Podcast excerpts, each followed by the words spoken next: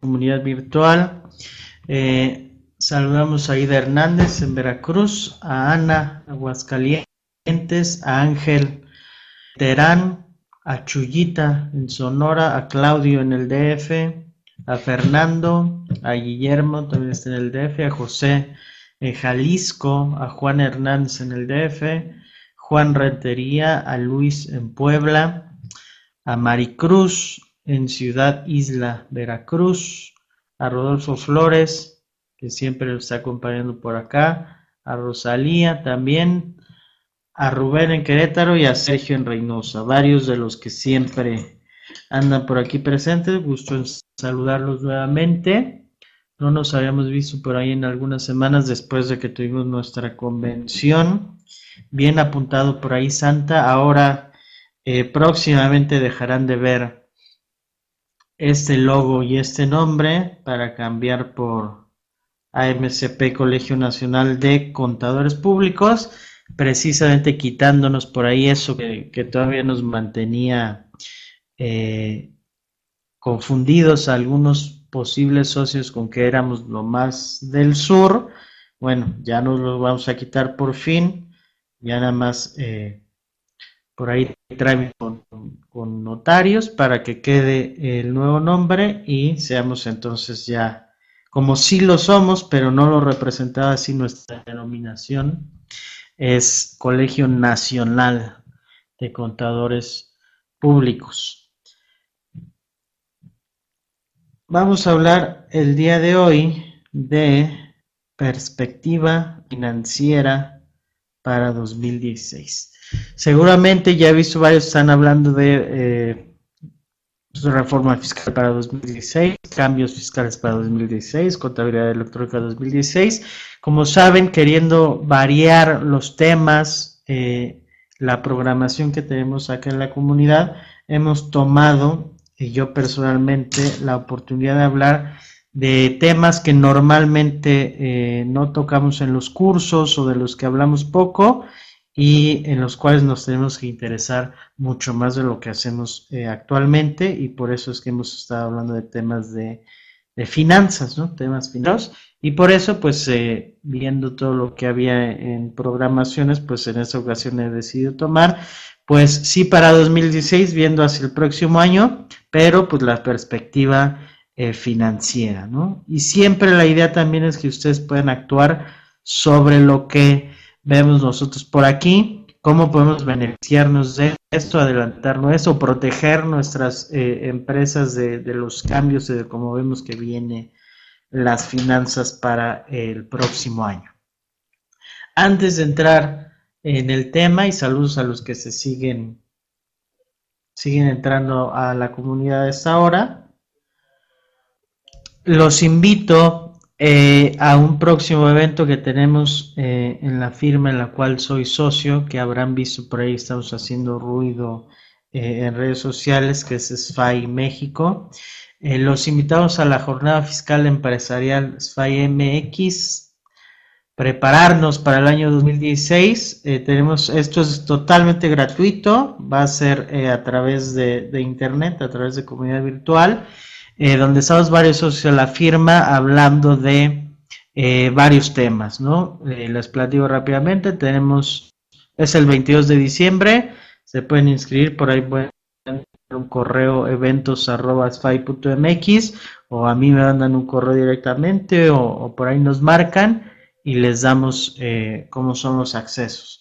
Tenemos, vamos a ver rápidamente, a las 10 de la mañana, discrepancia fiscal y deducción de seguro de hombre clave con Juan Carlos Gómez, está allá en San Luis Potosí. Protección patrimonial de personas físicas a las 11 con Octavio Ávila, está en Guadalajara. Eh, a las 12, visión de futuro y los profesionistas con Sandoval, está aquí en el DF.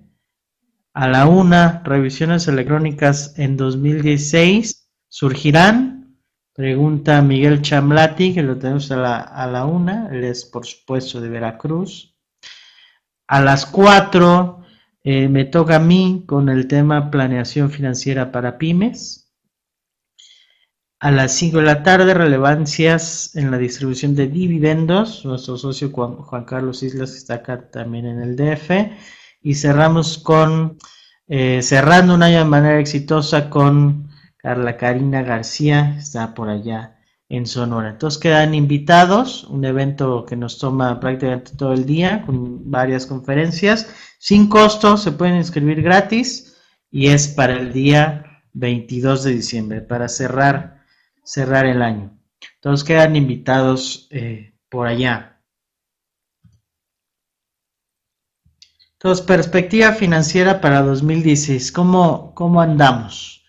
Eh, vamos a ver qué pasa con tipo de cambio, ¿no? Ahorita ya tenemos otra vez eh, una depreciación del peso, más o menos importante, que había estado calmado había estado tranquilo el peso, se había mantenido por ahí entre los 16, tocando los 17, y ahorita ya nuevamente parece que, eh, que va a niveles más altos eh, el dólar. ¿Qué pasa con el oro? ¿Qué pasa con los metales? ¿Qué pasa con los commodities en general? ¿Qué pasa con el petróleo otra vez cayendo? ¿Cómo eh, lo vemos todo esto para el próximo año? ¿Cómo vemos el mercado de capitales? Etcétera, ¿no? Cosas que de repente vemos un poquito alejadas, pero sin duda eh, nos afectan y parte de ello lo vamos a ver en el, en el curso del 22 de diciembre de planeación financiera para pymes, cómo contrarrestar estos temas ¿no? que nos pueden, perjudicar. Vamos a empezar. Rafa pregunta por ahí si se va a grabar. No estoy seguro, Rafa, si se va a grabar. Eh, pero si se graba, por supuesto que lo pondremos por ahí a disposición de ustedes, ¿no? Pero no estoy seguro eh, al momento que se vaya a grabar. Probablemente se pueda eh, grabar, no creo que haya ninguna dificultad técnica. Por ahí, Santa, no sé si tú te das información al respecto. Pero eh, por supuesto que si se graba, lo pondremos a disposición de ustedes y lo podrán ver posteriormente, ¿no?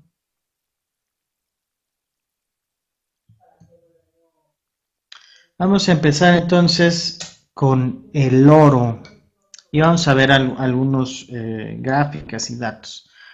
Eh, el oro y en general eh, todos los metales, lo vamos a ver, y muchos de los commodities también, tuvieron su pico, su techo, su nivel máximo histórico en 2011. A partir de 2011, eh, empezaron a caer. Y han caído desde 2011 hasta la fecha y estamos hablando de caídas desde 30%, 40%, 50%, algunos 70% y algunas cosas por ahí, eh, por ahí más, La caída generalizada de los precios de todos estos productos. Eh, ya les había comentado, si ustedes se regresan a las charlas que hemos grabado, eh, habíamos visto en, ocasiones anteriores oro, precisamente, digo, mucho más, eh, mucho más profundo, nos metimos en, lo que pasa con el oro, lo que ha pasado con el oro en los últimos años, y lo pueden buscar por ahí, lo que se llama Bitcoin, oro y dólar, por ahí en un programa hablamos del oro, en otro hablamos del oro, en otro hablamos de Bitcoin, eh, se puede regresar para ver lo que hay del oro, ¿no? Hablamos, por ejemplo, de que existe una incertidumbre sobre la existencia de oro físico en las reservas de Estados Unidos, ¿no? Dicen que no se dice, ¿no? Y lo comento ahí que es una especie de chisme, no es que esté comprobado, pero se dice que no tienen todo el oro que se supone deberían tener, ¿no? Y que países, varios países que tienen guardado su oro en Estados Unidos, pues han pedido repatriar su oro y Estados Unidos en lugar de mandárselos todo como debería mandárselos, pues se los ha ido mandando de poco en poco, supuestamente porque no tiene eh, todo el oro. Y en general se habla de una escasez de oro y mucho más oro papel que oro físico. ¿Qué es eso de oro papel? Pues posturas, contratos de futuros de oro que podrían en dado caso reclamar eh, sus onzas de oro que físicamente pues no existe, ¿no? La cantidad de oro que está en papel es mucho mayor a la cantidad de oro que existe físicamente eh, en el mundo y eso podría, eh, en teoría, causar por ahí algún problema en, su momento. Eh, y la pregunta de oro, precisamente, si es una buena oportunidad para comprar oro. Ya les diré yo en un momento mi opinión, cómo lo veo.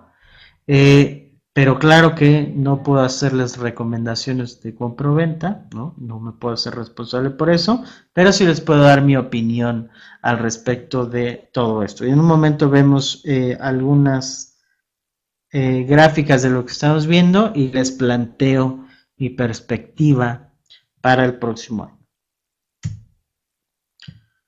La siguiente sería la plata. Es básicamente lo mismo que el oro, sin la parte de la escasez.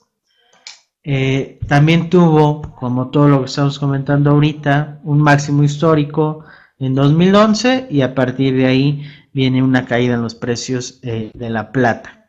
La plata ha sido eh, más volátil que el oro, es decir, que sus movimientos han sido más fuertes, ¿no?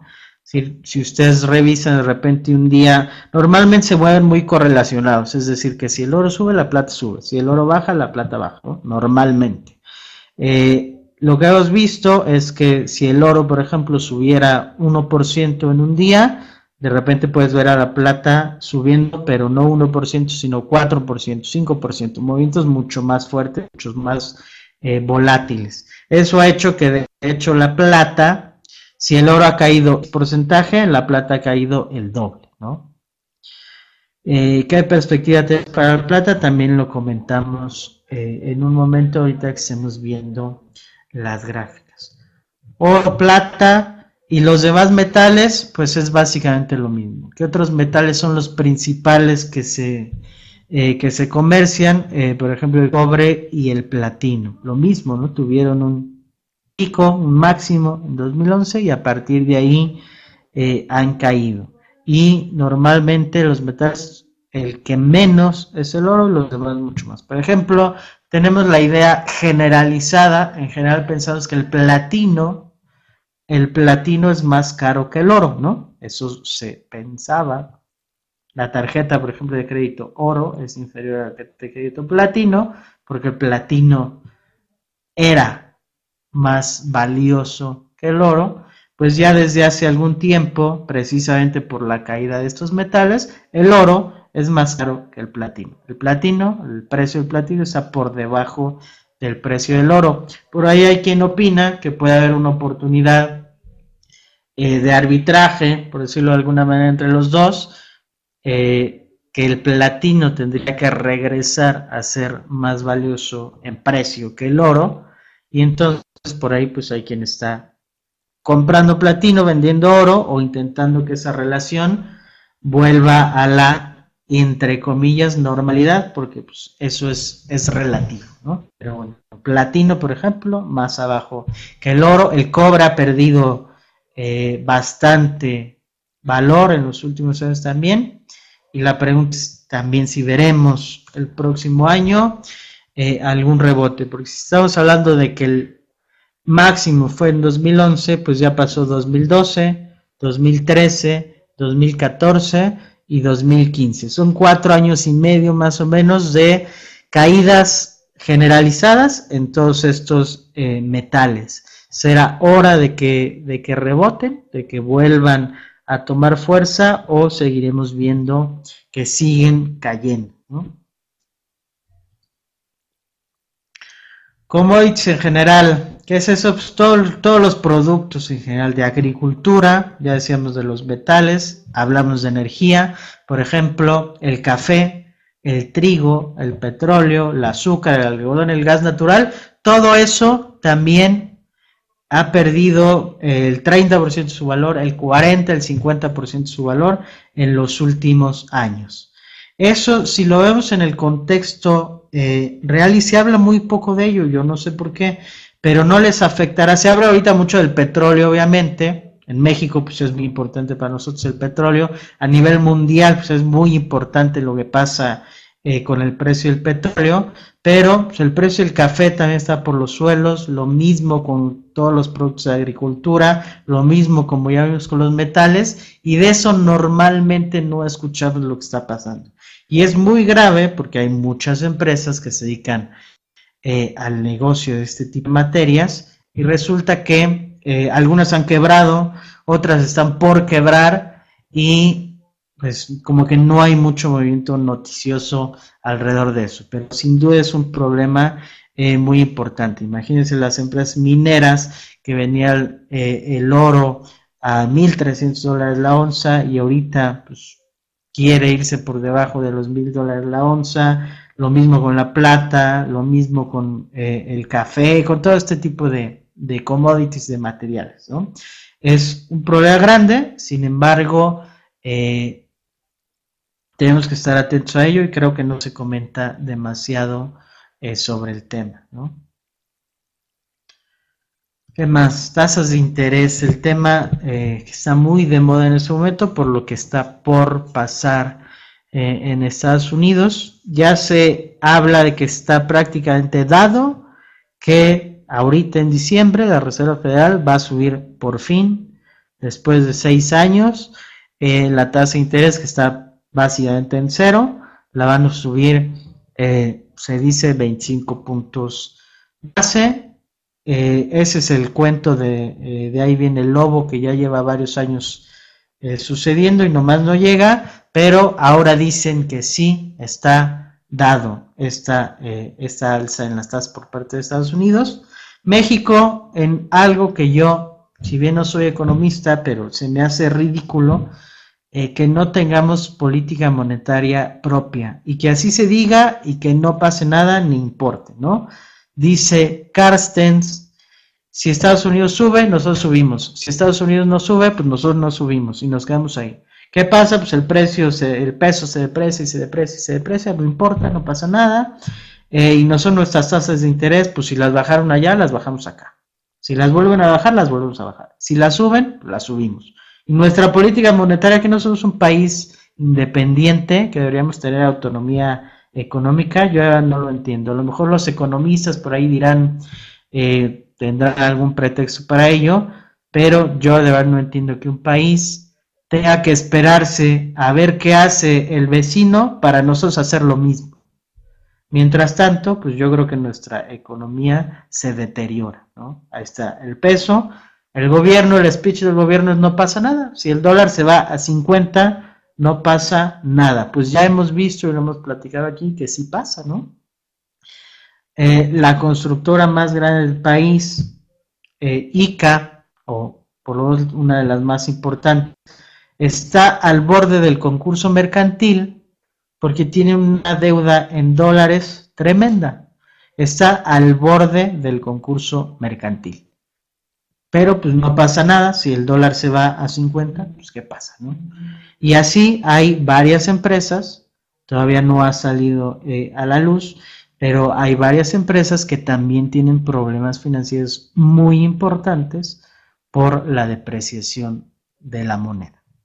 Eh, pero bueno, ellos dicen que no pasa nada y hasta que Estados Unidos no actúe, pues también nosotros eh, actuaremos. No entiendo por qué, pero bueno, así, así están las cosas por ahí con nuestro Banco de México. Eh, lo interesante también de esto es que el resto del mundo, Asia, Europa, eh, están en sentido opuesto, ¿no? Mientras Estados Unidos ya está preparado, supuestamente, yo hasta no ver, no creer. Eh, en Europa, pues van para abajo las tasas. Estados Unidos para arriba, Europa, pues todavía no se recupera y tasas de interés para abajo. Incluso ya están en tasa de interés negativa. En Asia, Japón, pues de por sí ya está en tasa cero prácticamente. Eh, en China, por ahí, pues también está teniendo problemas graves. ¿no? Entonces, Estados Unidos para arriba, mientras todos los demás van para abajo, excepto México, que hace copy-paste con la política de Estados Unidos. Eh, y listo, ¿no? Bueno, tasas de interés. El tipo de cambio, cosa que nos interesa mucho, eh, ya les decía eh, ayer y hoy volvimos a tener depreciación eh, fuerte, estamos hablando más o menos 1% ayer, hasta hace unos minutos, y lo checo, en ese momento pues estábamos otra vez como en un 1% el día de hoy, estoy checando al momento para darles información actualizada, ahorita punto 82%, pues casi, ¿no? Cercano al 1%, entre ayer y hoy, pues ya tenemos por ahí del 2. fue más del 1% ayer, 2 punto y tantos por ciento de depreciación eh, en un par de días, ¿no? No se había movido así en las últimas semanas, bueno, ya lo podemos, eh, lo tenemos otra vez eh, con movimientos fuertes. ¿Hasta dónde puede llegar? Eso ya saben que es muy especulativo y relativo, pero aquí lo comentamos los que decían que llegaba a 20 en diciembre, lo comentamos acá, que era prácticamente imposible tener un dólar a 20 pesos en diciembre. Será.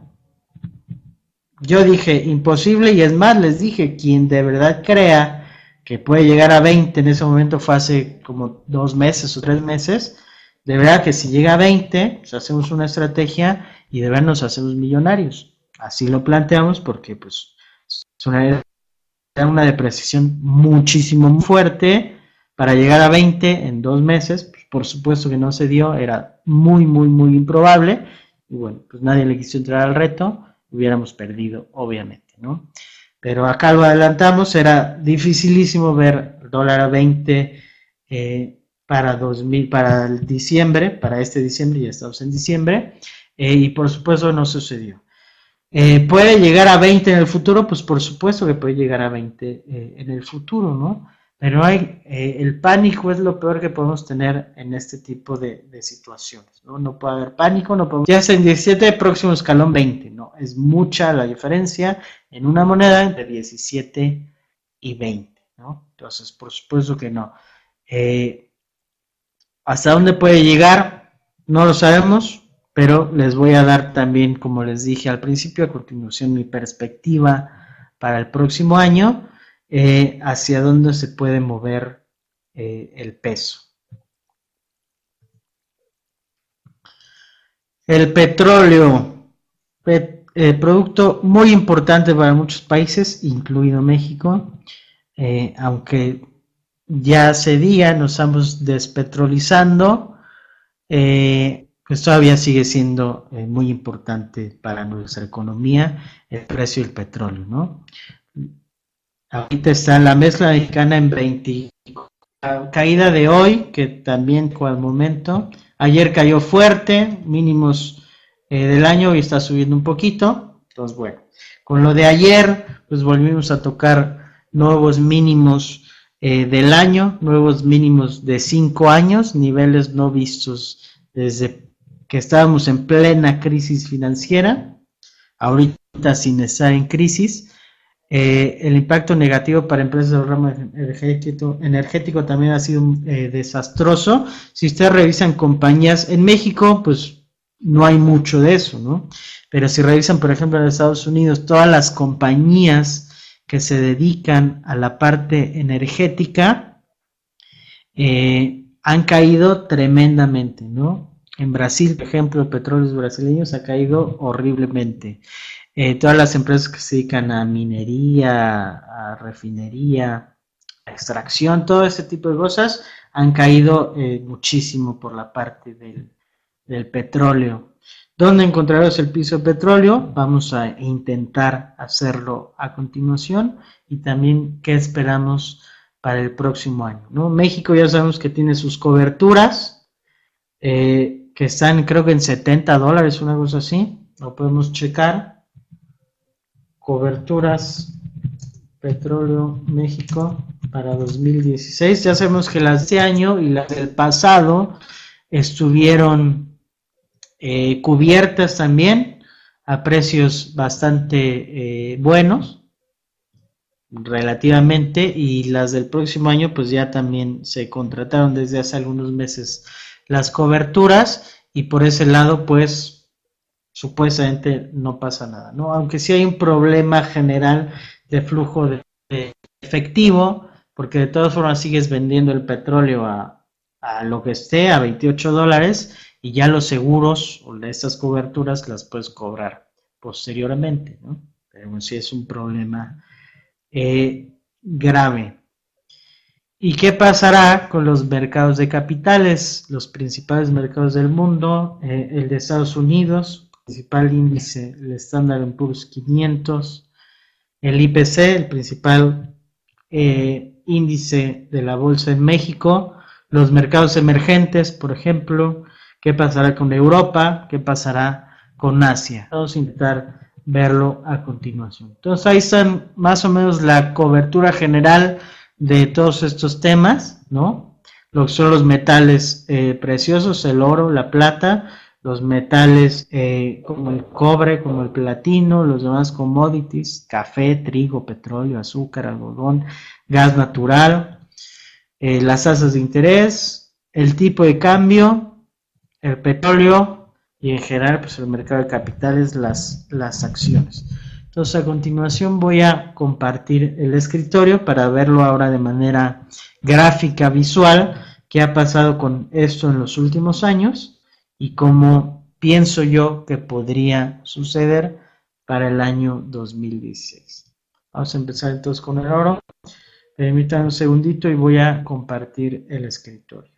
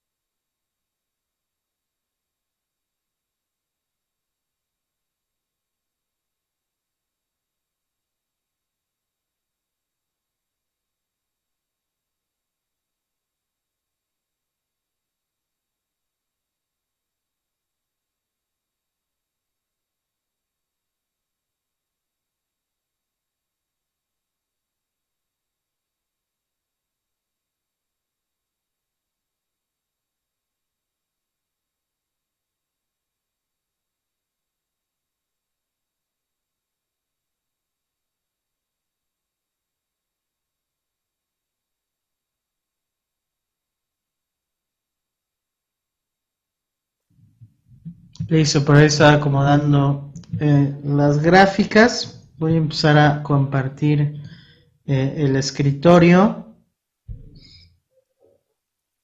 y eh, lo podemos ver. Luigi, por ahí dicen que se recomienda invertir estos días en oro o bonos o qué, mi estimado. vamos a ver todos esos productos que estábamos señalando recomendaciones o tal no podemos dar, Por temas legales, pero bueno, yo te voy a dar mi opinión, te voy a enseñar eh, las gráficas de todo esto y tú podrás tomar una decisión si quieres eh, invertir en algo en particular, ¿no? Por ahí Santa dice si se está viendo el escritorio, en teoría estamos viendo la comunidad y me paso, sí se ve, perfecto. Entonces, acá estamos viendo una gráfica de los futuros del oro. Eso es básicamente todo el año, eh, desde diciembre de 2014 a diciembre de 2015. Entonces, un año. Eh, podemos ver que su máximo del año empezó el, el año muy fuerte, ¿no? Con una subida fuerte.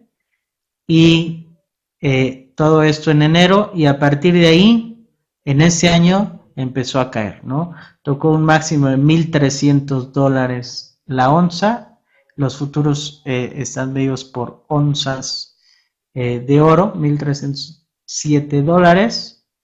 Y en, eh, en, estos últimos días, en esta semana, tuvo un mínimo de 1.045 dólares, ¿no? Básicamente una diferencia por ahí de 300 dólares, 250 dólares la onza en el año.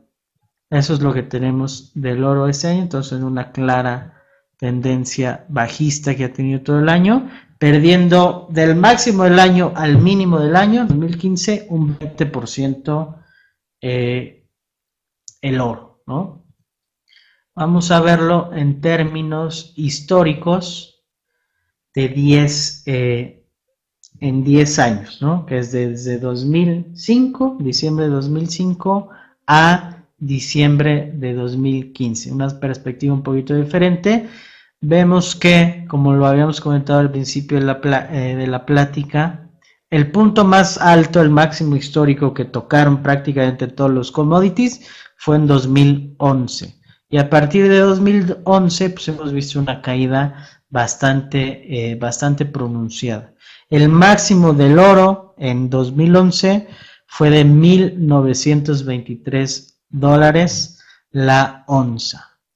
De 1.923 dólares a como lo tenemos el día de hoy, a 1.070 dólares por ahí, pues ha perdido el 45% del valor máximo que había tocado en ese momento, ¿no? 45% del oro. Yo lo comentaba aquí varias veces, eh, que se piensa o se dice en general, y por eso hay que tener cultura financiera y entender eh, de qué se trata, eh, que el oro siempre sube, ¿no? Es una inversión muy segura porque siempre sube. Y podemos creerlo así y pensar que a futuro, siendo un producto físico, un metal precioso, históricamente muy valioso para el hombre, pues sí va a subir. Pero pues aquí depende nuestros horizontes de inversión. Si yo hubiera tenido en 2002, en 2011 un horizonte de inversión de 5 años, hoy hubiera perdido en oro casi la mitad del valor de mi portafolio, ¿no? Por eso hay que tener cuidado con, eh, con todos estos temas. No porque sea oro significa que no puede bajar, no puede caer. A lo mejor en 10 años es en 3 mil dólares la onza, sí, pero depende mucho nuestro horizonte de inversión, cómo lo estemos manejando nosotros eh, y cuál sea eh, el objetivo de nuestro portafolio de inversión. Entonces, de 2011 eh, a 2015, pues una clara tendencia bajista para el, oro. ¿Hasta dónde puede llegar? Pues es la pregunta del millón, ¿no? ¿Irá cayendo o por fin encontrará oportunidad para, eh, para subir, ¿no? Como veíamos, si nos vamos desde 2005, pues la tendencia es claramente alcista. Estaba en 492 dólares hasta los 1923 que llegó a tocar en 2011. Ese es eh, el oro. Y como les dije, eh, que lo que iba a hacer era darles mi opinión de lo que va a pasar, yo creo que sí empezaremos a ver en 2016 eh, una subida en general de todos los, los commodities, todos los metales, los productos de energía, eh, el petróleo, todo en general, creo que 2016 puede ser un buen año para, eh, para todo eso. Ahorita lo, vemos a continuación. Regreso un momento a la presentación.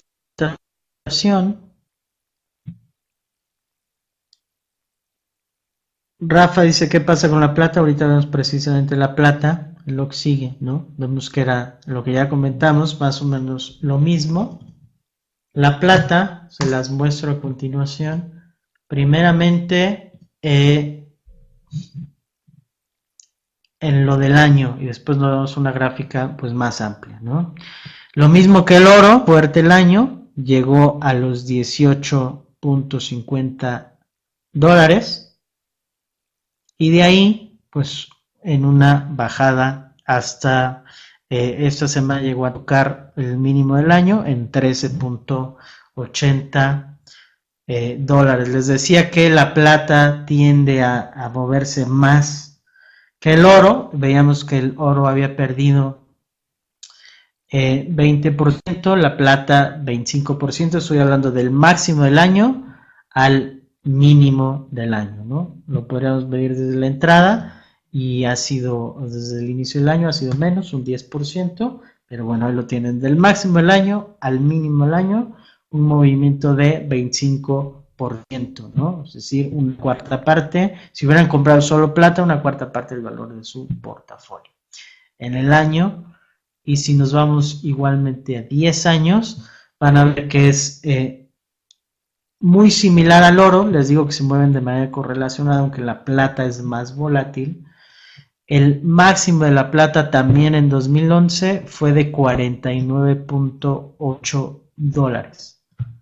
Y de ahí pues una caída bastante fuerte de los 49 a los 14 eh, que está ahorita, pues ha perdido el 70% de su valor. Les dije que más fuerte que eh, el, el, oro, habíamos visto el oro 45%, la plata 70%. Es decir, si ustedes tenían un portafolio de plata en 2011, porque la plata también decimos que siempre sube, pues ya ven que eh, su portafolio pues, hubiera perdido un 70% de su valor eh, en un periodo de 5 años. ¿no? no quiere decir, repito, a lo mejor si ustedes la, tienen plata y la siguen aguantando, eh, en 20 años, pues a lo mejor de 49 dólares, pues ahora vale 100 dólares, ¿no? Pero repito, horizontes de inversión. ¿En qué quieren invertir? En ese momento, ¿cuáles son sus objetivos? ¿Es a un año? ¿Es a tres meses? ¿Es a cinco años? ¿Es para su retiro, que puede ser en 30 años, 40 años? Pues ahí depende la edad que tengan. Pues bueno, van a, van a la, el tipo de inversión eh, que necesiten, va a ser el tipo de inversión que van a, van a ocupar. Entonces ahí está la plata, 70% del su máximo histórico a los niveles actuales. Oro, 45%. Eh, cobre, por ejemplo, cobre, me parece que este es el cobre, vamos a ver lo mismo. Eh, nuevamente, máximo histórico en 2011. Este se mueve diferente eh, al oro y a la plata. El oro y la plata, aunque la plata sí es, tiene una parte industrial importante, sigue siendo considerado como metal precioso, ¿no? Y el cobre, pues no es un metal precioso, sí es mucho más industrial, por eso vemos un movimiento diferente, ese se mueve también eh, tiene mucho que ver las condiciones de, mercado que existen en ese momento, no tanto eh, la parte que se mueva como metal precioso, ¿no? no es tanto un instrumento de inversión a largo plazo como se le llega a ver al oro eh, y a la plata, ¿no? Entonces, por eso vemos que es diferente. Sin embargo, igual el máximo histórico a principios de 2011 en 4.64 dólares y hoy está en 2 dólares. Eso es, pues ya sabemos que es más del 50%, un 56-55% del valor que ha perdido el cobre. El platino. El platino sí es diferente, ese no tuvo un máximo histórico en 2011, fue antes, fue antes eh, aunque en 2011 también llegó a tener eh, un máximo de los últimos de los últimos cinco años y de ahí estaba en 1900 y tantos dólares. La onza, les decía, llegó a tocar 2.300 dólares, ¿no? El platino, mucho más que el oro, el máximo del oro habíamos visto en 1.900 dólares, históricamente pensamos que el platino es más caro que el oro, ya vemos que actualmente eh, esto no es así. Actualmente el platino está en 850 dólares y el oro lo tenemos arriba de los 1000 dólares, ¿no? El platino de, si estamos comparando el mismo tiempo, eh, de 2011 a la fecha, pues ha perdido un 55%, similar eh, a lo del oro, ¿no? Entonces, pero quiero que, que se vea la tendencia que hay en todo lo que son metales y ahorita también vemos eh, los demás productos, ¿no? Fíjense las pérdidas, tenemos eh, cerca del 50% para, para el oro, cerca del 70% o más del 70% para la plata, una caída de más del 50% para el cobre, una caída de más del 50% para el platino. Imagínense que ustedes se dedican a... Eh, negocio que tuviera que ver con los metales, ¿no? Eh, en cinco años, pues sus ingresos pueden estar por ahí del 60% menos de lo que tenían eh, hace cinco años. Es muy importante eh, hacer ese, poner ese contexto, ¿no? Poníamos unos productos, por ejemplo, el café. Eh, el café fue comentado, por ejemplo, que este año Starbucks aumentó sus precios, no sé si a nivel mundial, pero por lo menos sí en Estados Unidos, mientras el café se acerca a mínimos de 10 años, ¿no? No sé si incluso históricos por ahí cercanos, ya se han dado acercando a los mínimos, eh, por lo menos de 20 años, eh, lo que es el café. El café también en 2011 tuvo su máximo histórico en 300 eh, dólares y de ahí a la fecha que vale 126 dólares, pues es una caída del 60% en el precio del café. Y de lo que estaba el año pasado, que el año pasado llegó a estar arriba de los 225 dólares, a lo que está el día de hoy, pues es una caída del 43%. Esa es mucho más grave en el corto plazo porque café del año pasado arriba de 200 dólares, hoy eh, cuarenta y tantos por ciento más barato o que ha perdido su valor eh, muy rápido del año pasado eh, a ese. Aunque el año pasado lo podemos ver, también tuvo una subida muy significativa. Eh, ¿Qué otros productos tenemos por ahí? el petróleo, digo, aunque lo vamos a ver después. Vamos a ver qué más tenemos por acá. El azúcar, por ejemplo. Azúcar, nuevamente misma tendencia. El máximo histórico en 2011 y de ahí una caída muy representativa.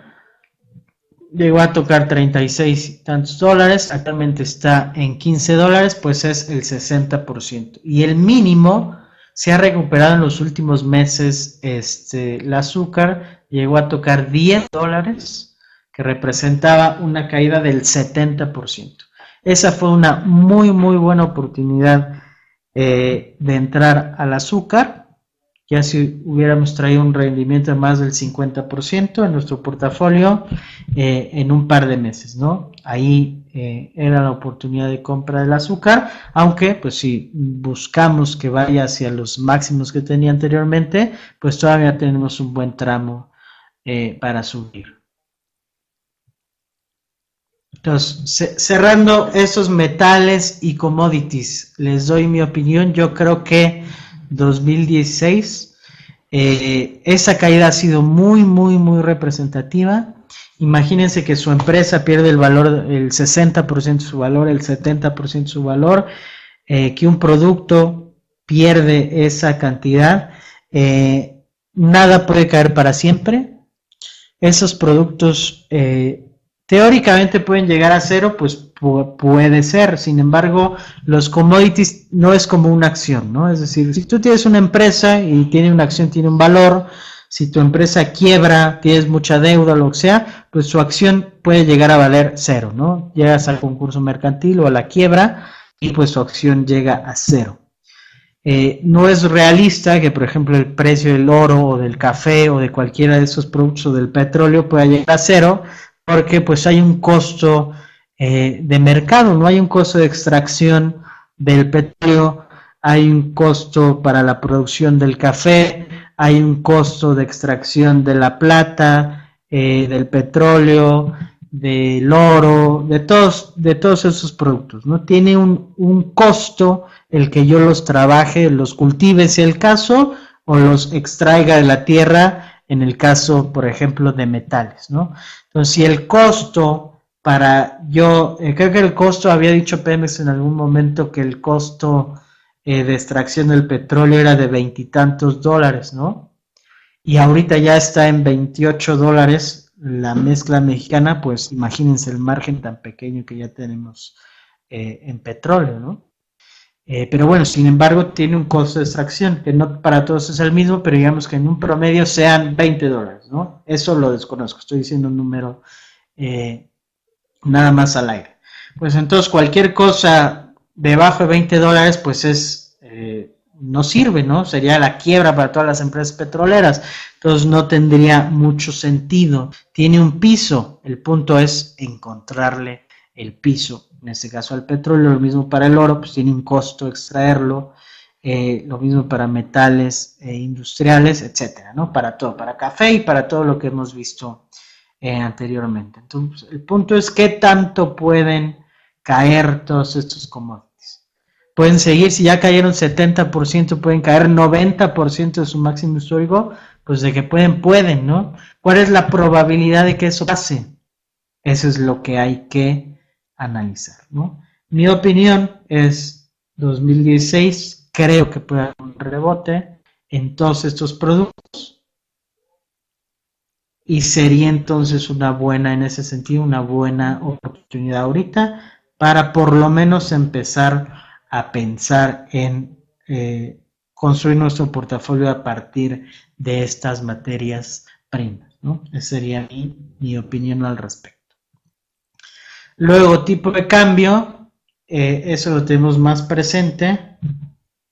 Eh, me iba a ir a futuros del peso, pero creo que es más claro si lo vemos en el par peso dólar. Eh, es, son esos mismos 10 años. Teníamos el anterior máximo histórico eh, que se rompió este año, fue en 2009.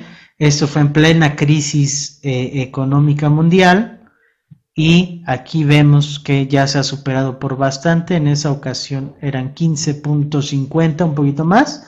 Y ahorita ya el máximo de este año fue 17.34 y ahorita ya estamos otra vez por encima de los 17, cosa que no se había visto desde septiembre, Desde septiembre no estamos por arriba de los 17, otra vez estamos arriba de los 17 y pues buscando, ¿no? regresar eh, a los máximos que tuvimos históricos y del año, ¿no? Así está el tipo de cambio.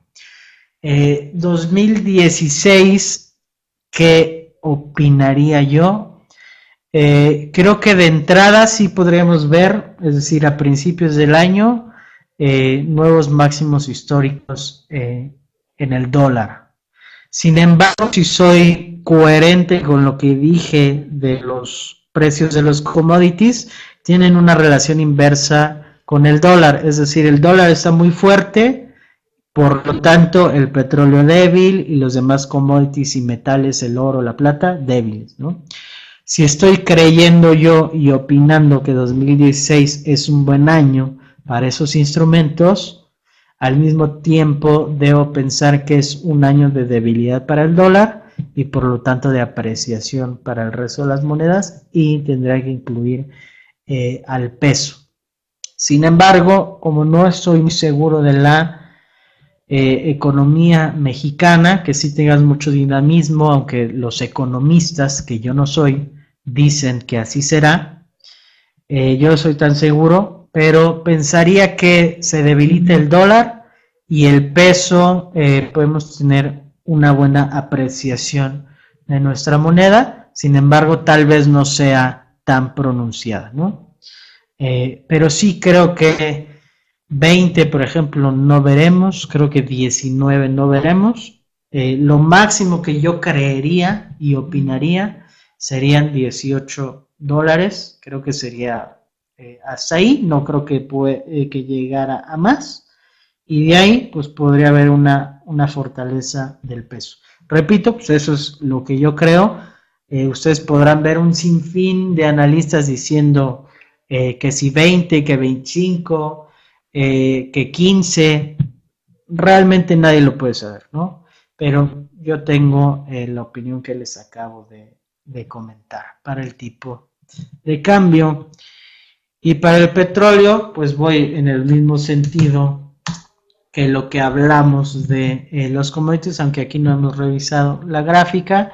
El máximo del petróleo fue en 2008, en plena crisis o antes de, la crisis, después con todo el rollo de la crisis, eh, el mínimo fue en 33 dólares, 33 dólares, el barril, ese no es por onza, obviamente, ese es por barril.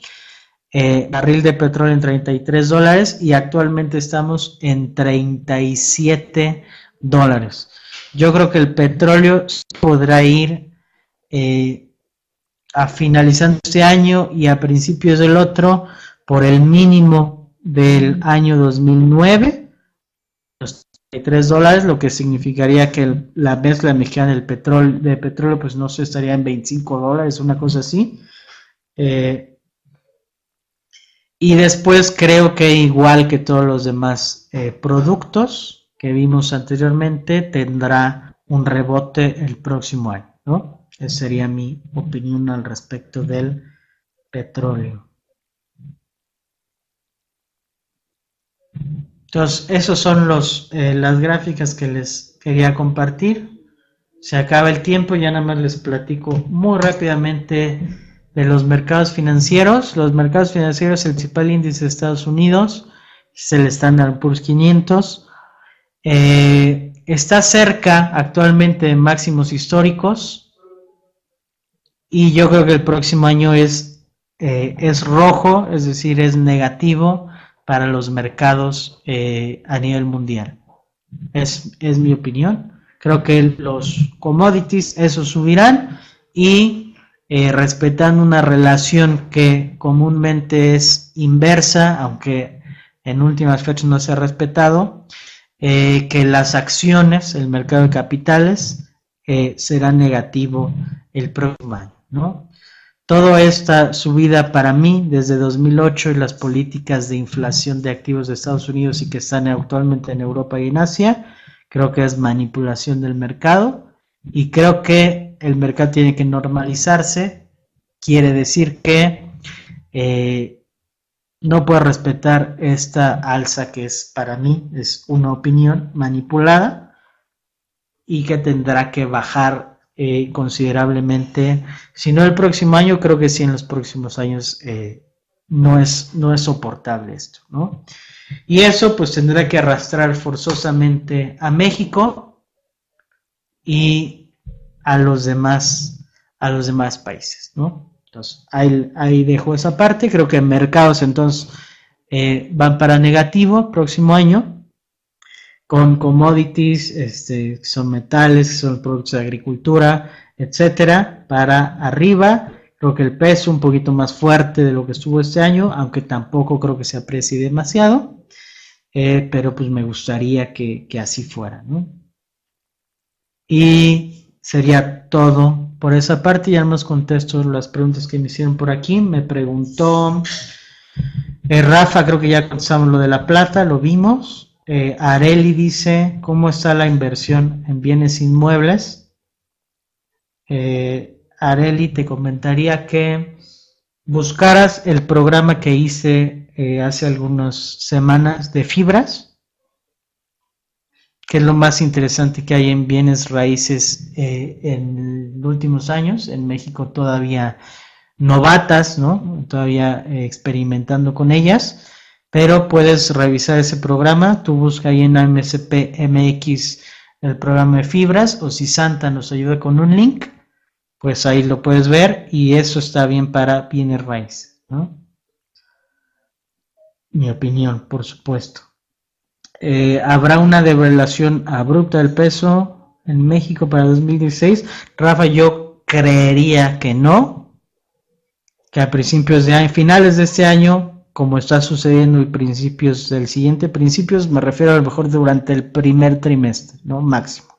Podríamos tener más devaluación y después consideraría yo que, eh, que hasta ahí, ¿no? Y que luego se aprecia el peso.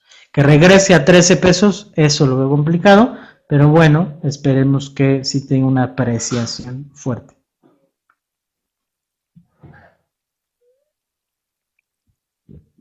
Dice Luigi que no convierte invertir en nada. Mira, hay oportunidades, hay todos los días en los mercados y eh, siempre vas en, depende de tu horizonte de inversión y depende de un sinfín de cosas que hemos platicado también en el pasado. Te recomendaría también regresar a algún por ejemplo, el programa que hicimos de construyendo un portafolio de inversión, ahí te puedes dar cuenta de eh, cómo puedes em-, empezar a invertir, ¿no?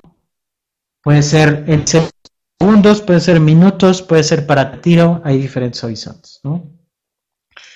Eh, ¿Cuál sería la reacción de los inversionistas mexicanos si la Fed incrementa sus tasas de interés? Eh, ahorita los mercados, yo diría que es negativo el aumento de tasas de interés para los mercados y crearía una baja en los mercados. Sin embargo, cualquier cosa puede pasar eh, está dada, lo comentamos al principio, parece, se supone, se dice que está dada la, eh, el incremento en tasas de interés. Yo dije hasta no ver, no creer, pero en teoría, y eso sí es en teoría, el incremento de las tasas es negativo para los mercados. Me parece que sería positivo para empezar a ver el rebote en los demás commodities o en los commodities, incluyendo lo que mencionamos, este, productos de agricultura y metales. Y Guillermo dice que cómo afecta a las afores. Las afores han tenido en sus últimos resultados rendimientos muy, muy, muy por debajo de lo esperado, entre comillas, y eh, han tenido incluso algunas CIEFORES rendimientos negativos en los últimos meses, porque en los últimos meses ha habido caídas importantes de los mercados en general, pues las afores invierten los mercados, pues pierden dinero, ¿no? Eh, hay una trampa, para mí algo que no me gusta por ahí de las afores, y ya con eso concluyo porque no me quiero robar más tiempo de las siguientes charlas. Eh, a mí no me gusta que sacaron los bonos educativos y van a sacarlos de lo de fibra E, reformaron, o no sé si ya está reformado o está por reformar, que las AFORES puedan invertir en esos instrumentos y que por lo tanto eh, las AFORES pues estén, entre comillas, obligadas a invertir en estos bonos y en estas fibras, que pues no está comprobado absolutamente nada de ellos. Y a mí no me gusta no por decidir sobre mi dinero, ¿no? Yo, por ejemplo, si yo tengo un rendimiento 10 eh, veces mayor al que tuvo mi Afore en el último trimestre, pues me molesta, ¿no? La verdad. Yo, ¿por qué tengo que aceptar que ellos inviertan mi dinero sobre el retiro de una manera tan irresponsable como en mi opinión lo hacen? Pero repito, es solo mi opinión. A mí me gustaría, ya lo platiqué también en otra ocasión, tener cierto control sobre cómo invierten el dinero nuestras afores. Por ejemplo, yo quiero que mi afore invierta en la fibra E, porque no lo conozco, no conozco los instrumentos, no conozco los proyectos, no me interesa que inviertan ahí. Sin embargo, pues, todas las afores van a comprar fibras E y van a comprar bonos de la educación y bueno, no hay nada que nosotros podamos hacer. A mí me gusta tener control mi dinero. Bueno, listo, con eso los dejo. Nos vemos la próxima semana para el último programa del año. Ahí nos despedimos como debe de ser y los invito nuevamente al evento donde platicaré de algunas cosas similares, pero enfocadas a la empresa, enfocadas a pymes. Por acá lo pongo, nuestro evento del 22 de diciembre en la firma en la cual tengo el gusto de ser socio y el honor de ser el tesorero. Eh, los invitados a esa charla gratuita. A mí me tengo que exponer seis horas planeación financiera para las pymes.